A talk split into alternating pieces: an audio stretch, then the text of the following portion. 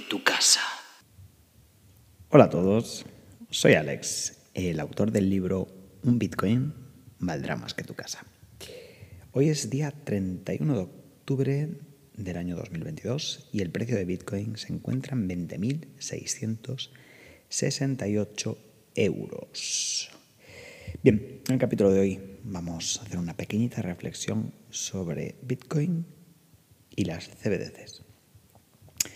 Bueno, esto es una conversación que me salió aquí en, el apartamento en el que estoy. Eh, recuerda que estoy en un apartamento en el centro de Madrid, en, la zona de Barrio Salamanca, y aquí estoy pasando dos meses. Realmente yo no tengo una residencia fija, eh, me considero nómada digital y eh, los meses de otoño me gusta mucho venir a Madrid.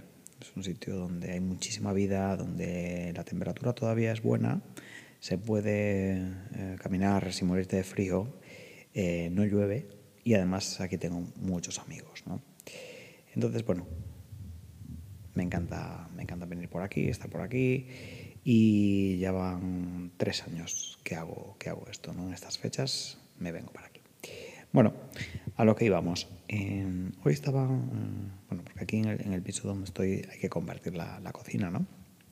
Y entonces había una pareja de, chicos de Argentina, eh, la verdad, muy majos, muy habladores. Estuvimos ahí charlando un ratito, qué tal, no sé qué, no sé cuándo. Y, bueno, hablando un poquito de Latinoamérica, de Europa, de la seguridad, de la inseguridad, etcétera. Y no sé cómo salió el tema de Bitcoin. Seguramente lo saqué yo, ¿no? Eh, hablando de Bitcoin, empezamos también a hablar de las CBDCs.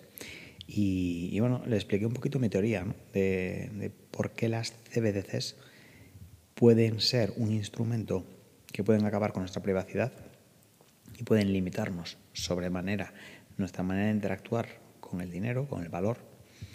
Si no sabes lo que es una CBDC, te, aliento a que, a que investigues un poquito. Son las eh, monedas digitales de, que van a ser emitidas a través de la tecnología blockchain por los bancos centrales. Y una de las aplicaciones que va a tener es que va a ser completamente programable, es decir, van a saber exactamente lo que gastas, en qué lo gastas, porque todo va a ser en tiempo real a través de la blockchain y se va, se va a poder eh, bueno, trazar realmente el dinero desde la emisión hasta el gasto.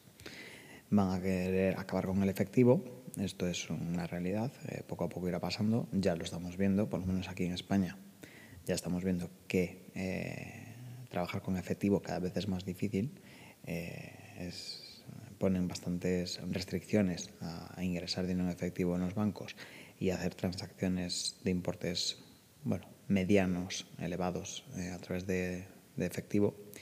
Y poco a poco lo irán prohibiendo y, nos quedaremos sin efectivo. ¿Para qué? Pues para mm, tener una, desde mi punto de vista, claro, tener una trazabilidad completa y una eh, inspección completa de, de, dónde se va el dinero, en qué lo gastamos y poder controlar más a la población. ¿no? Por, no, por no comentar de que todas las transacciones van a ser mm, fácilmente taxables, se le va a poder poner impuestos a esas transacciones eh, y no se les va a escapar nada a los gobiernos.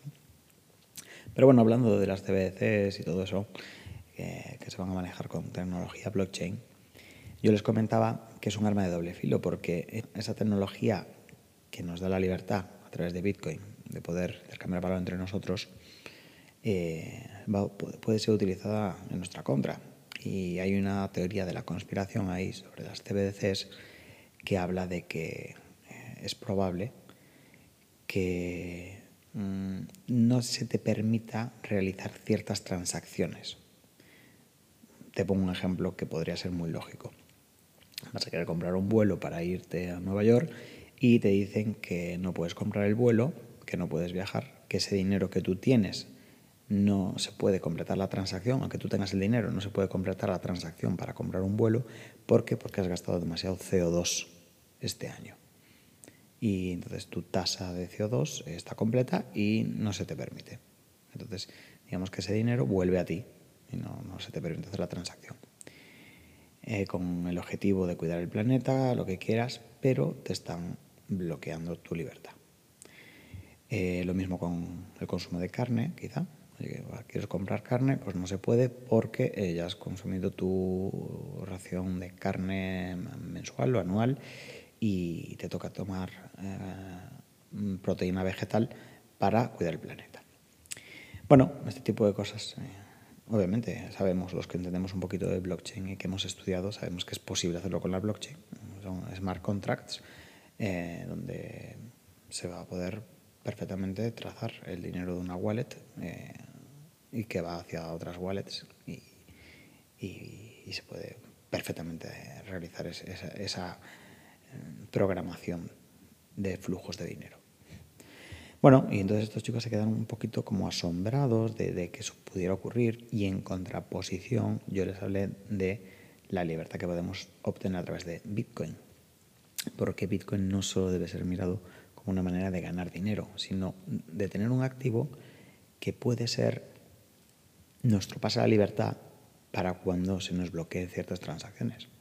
Tener un dinero como el efectivo, es decir, un dinero fuera del sistema, fuera del control gubernamental y que puede ser utilizado de manera anónima o seudónima y que puede darnos una eh, privacidad, opacidad dentro de nuestras transacciones. No es que vayamos a hacer nada malo con ello, pero queremos, pues quizá privacidad, quizá queremos comprar, por un ejemplo, muy tonto, una revista pornográfica y no queremos que el gobierno se entere. O quizá queremos comprar un billete de avión y irnos de viaje y aunque el gobierno no nos lo permita por la tasa de CO2, pues ir. Porque la tasa de CO2 está muy bien, pero si solo nos limitan a los ciudadanos y las grandes empresas siguen contaminando y lucrándose, eso no está tan bien, ¿verdad?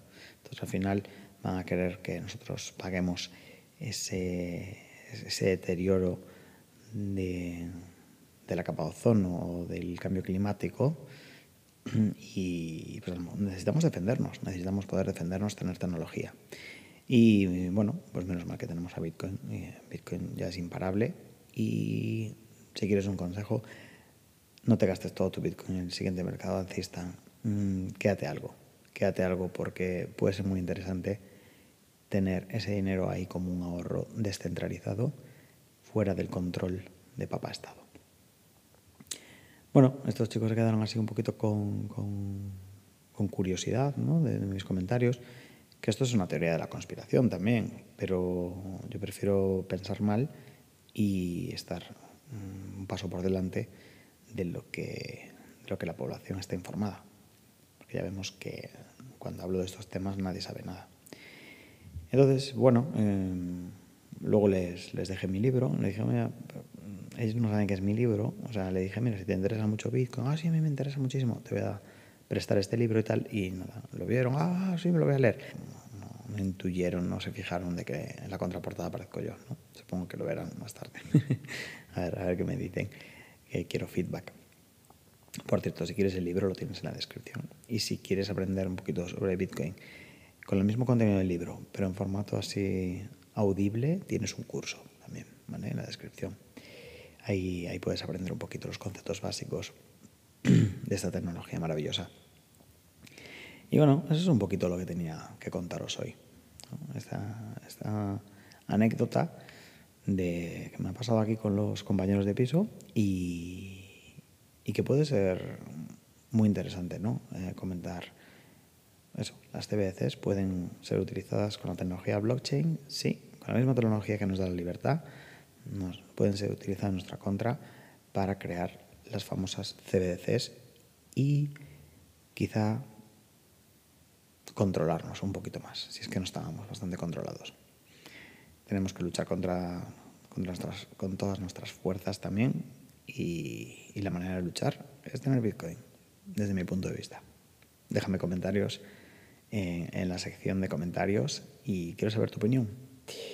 Te mando un saludo y recuerda que un Bitcoin valdrá más que tu casa. Hasta luego.